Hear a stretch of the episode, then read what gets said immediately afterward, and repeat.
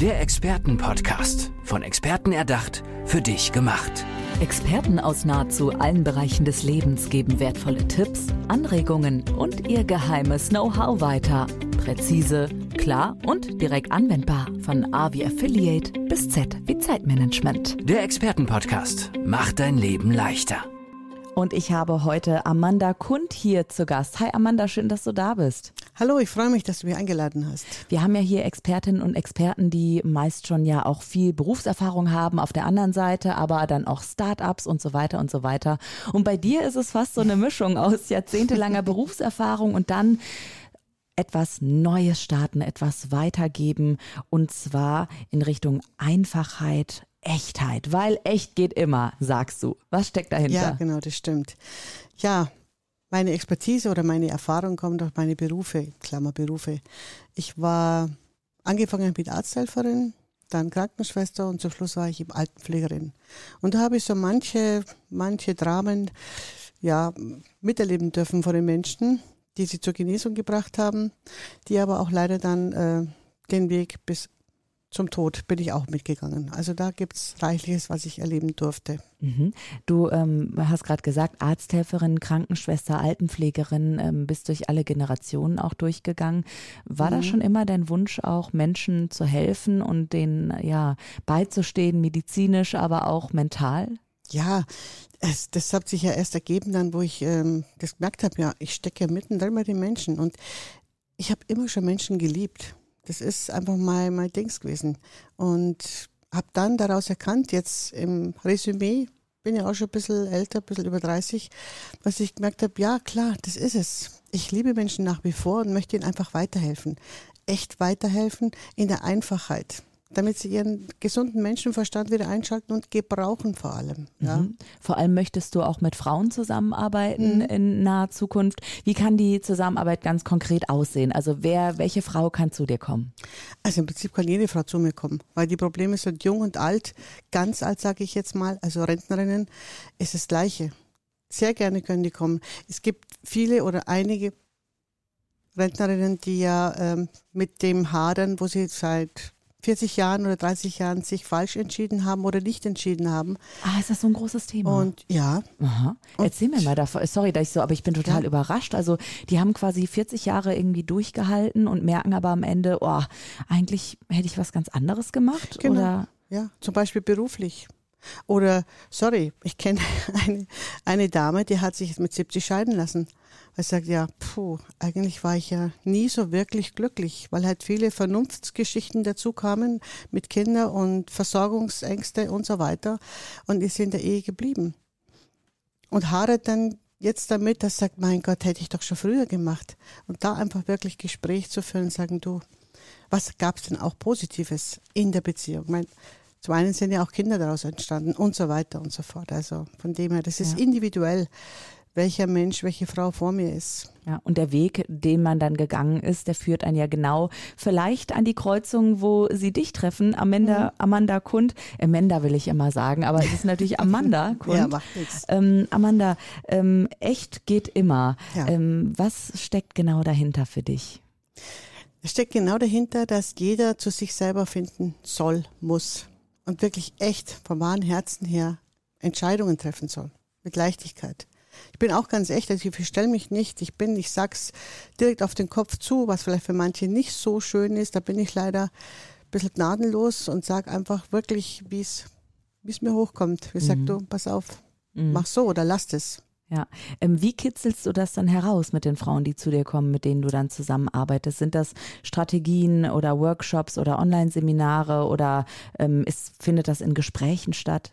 Also erstmal Gesprächen. Man muss sich erstmal kennenlernen. Man muss erstmal gucken, ob die Chemie stimmt. Ich meine, wenn die sagt, das mh, hm, geht nicht, dann geht's nicht.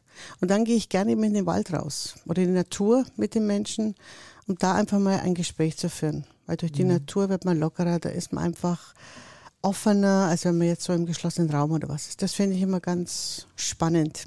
Mhm. Und dann, je nachdem, natürlich habe ich Techniken und Tools, aber das ist dann individuell für die Person, was sie dann braucht. Mhm. Klar. Gibt es dann so ein paar Strategien, ähm, wie ich überhaupt herausfinden kann, wie geht es mir? Bin ich gerade die echte Andrea, die hier sitzt oder eben nicht? Das merkst du dann schon. Also für mich ist es ja wirklich so, dass ich mich, wenn ich mich ganz auf den Menschen einlasse, wirklich gefühlsmäßig aus, von Herz zu Herz. Ich kann es jetzt sagen, ich, ich fühle ich fühl das dann. Ich spüre das. Also das ist, glaube ich, meine Erfahrung, was ich da seit Jahren habe, wo ich mit Menschen zusammen war.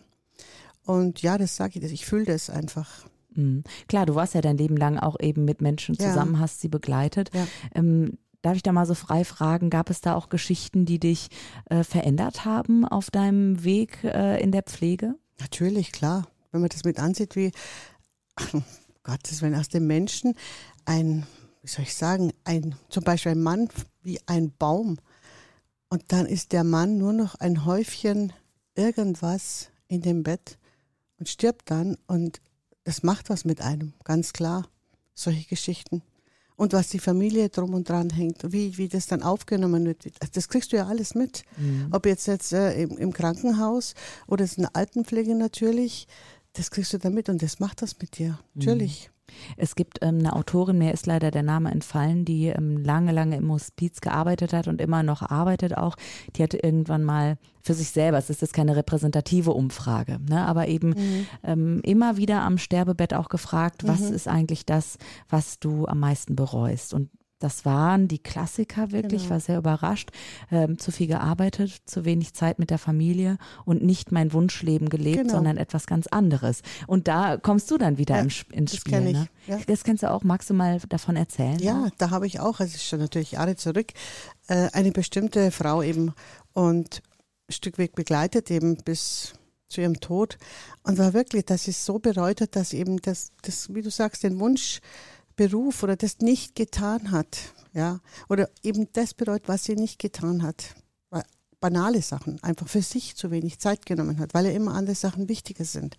Das, also und das macht natürlich mit mir oder hat damals schon mit mir was gemacht, wo ich sage, nö, das möchte ich natürlich nicht so. Hm, kann das ich mir auch stellen. Also man muss ja nicht immer die Schicksale selbst erleiden und erleben, damit sie einen verändern. Ne? Also nicht mm, umsonst hören wir ja Podcasts, lesen Bücher, um aus den Geschichten der anderen zu lernen. Ist das auch Anreiz für dich, dass du mit diesem Thema weiter nach vorne gehen möchtest? Vielleicht? Ja, genau. Ja, das ist es wirklich. Ich habe mich lange irgendwie zurück und gedacht, na ja, Gott, jeder hat sein, sein Ding zu machen und lernen ja draus. Aber ich habe mir jetzt gedacht, nee, ich habe so viel, ich habe so eine große Schatzkiste, jetzt wo ich da angesammelt habe aus den Jahren und das möchte ich einfach nach draußen geben, weitergeben.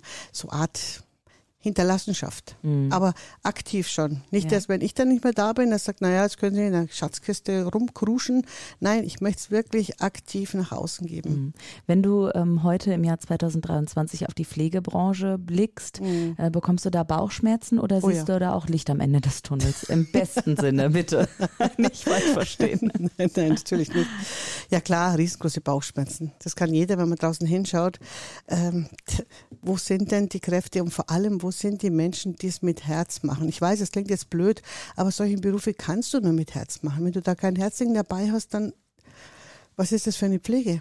Ja. Aber weißt du, ich denke mir, jemand, der sich für diesen Pflegeberuf entscheidet, der hat schon ein großes Herz dafür, aber manchmal sind die Rahmenbedingungen einfach so ja. miserabel, dass dieses Herzchen irgendwann mal zerbrechen kann. Das schmilzt dahin und, und zwar nicht im positiven Sinne tatsächlich. Ähm, und es ist so eine hohe Belastung. Also du weißt das ja selbst mhm. am besten.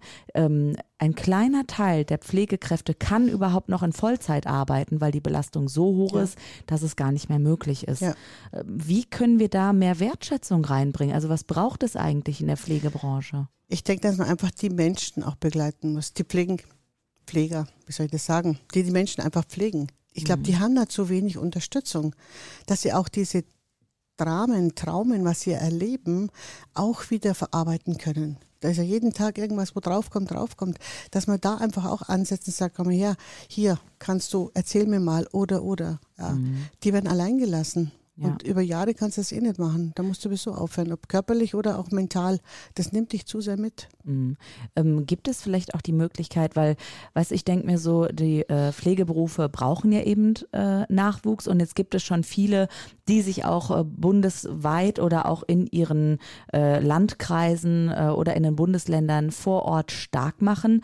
Sagst du, ja, das ist der richtige Weg, damit sich auch was in der Politik verändert? Oder sagst du, es braucht vielleicht einen anderen Weg, dass wir schon in der Schule irgendwie oder in den Familien ähm, lernen, wie wichtig das ist, aufeinander aufzupassen im medizinischen Sinne. Ja, das war überall wichtig, dass man in der Schule das natürlich schon gelehrt kriegt, dass man wirklich diesen Familienverband hat. Der ist ja auseinandergebrochen. Früher gab es das ja.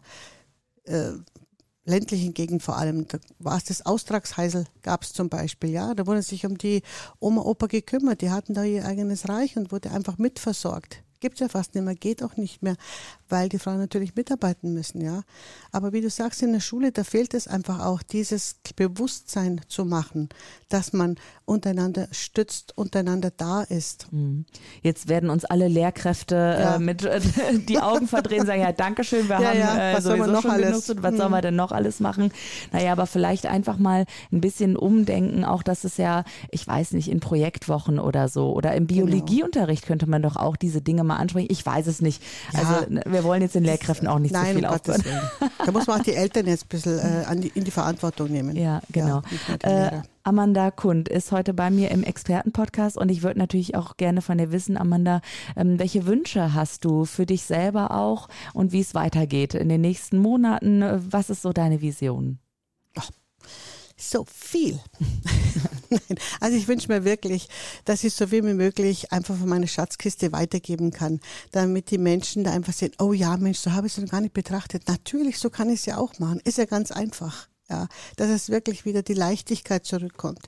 Wir hatten in den vergangenen Jahren wirklich genügend mit Schwere zu tun und mit Vorschriften und was der Geier, was alles, ja, dass wir da wieder hinkommen, die Freude am Leben zu haben, ja. Es gibt ja viele Menschen, die ja noch so in ihrem Angstding drin stecken, die erschrecken ja förmlich, wenn ich jetzt da auf einmal dastehe. Und also ich möchte einfach wirklich, ja, was bewegen können. Ja. Und natürlich möchte ich für meine Familie, für meine Enkelkinder, die heiß und innig liebe, auch die Zeit dafür haben. Genau, eine echte Zeit und eine echt gute Zeit, mhm. um euer echtes Leben vielleicht noch herauszukitzeln oder genau jetzt auch herauszukitzeln. Das könnt ihr mit Amanda Kund. Amanda, schön, dass du heute hier warst. Die Menschen finden dich sicher online, wenn sie äh, in der mhm. Suchmaschine mhm. ihres Vertrauens deinen Namen eingeben. Ja, ich habe eine kleine Webseite mhm. www.amandakund.de. Amanda, wie man spricht, genau. und Kund, K-U-N-T-H. amandakund.de. Habe ich richtig gesagt? Richtig, Sehr genau. Gut. Danke. Danke, Amanda, dass du hier warst. War echt Danke gut. dir. Danke. Der Expertenpodcast. Von Experten erdacht, für dich gemacht. Wertvolle Tipps, Anregungen und ihr geheimes Know-how. Präzise, klar und direkt anwendbar. Der Expertenpodcast macht dein Leben leichter.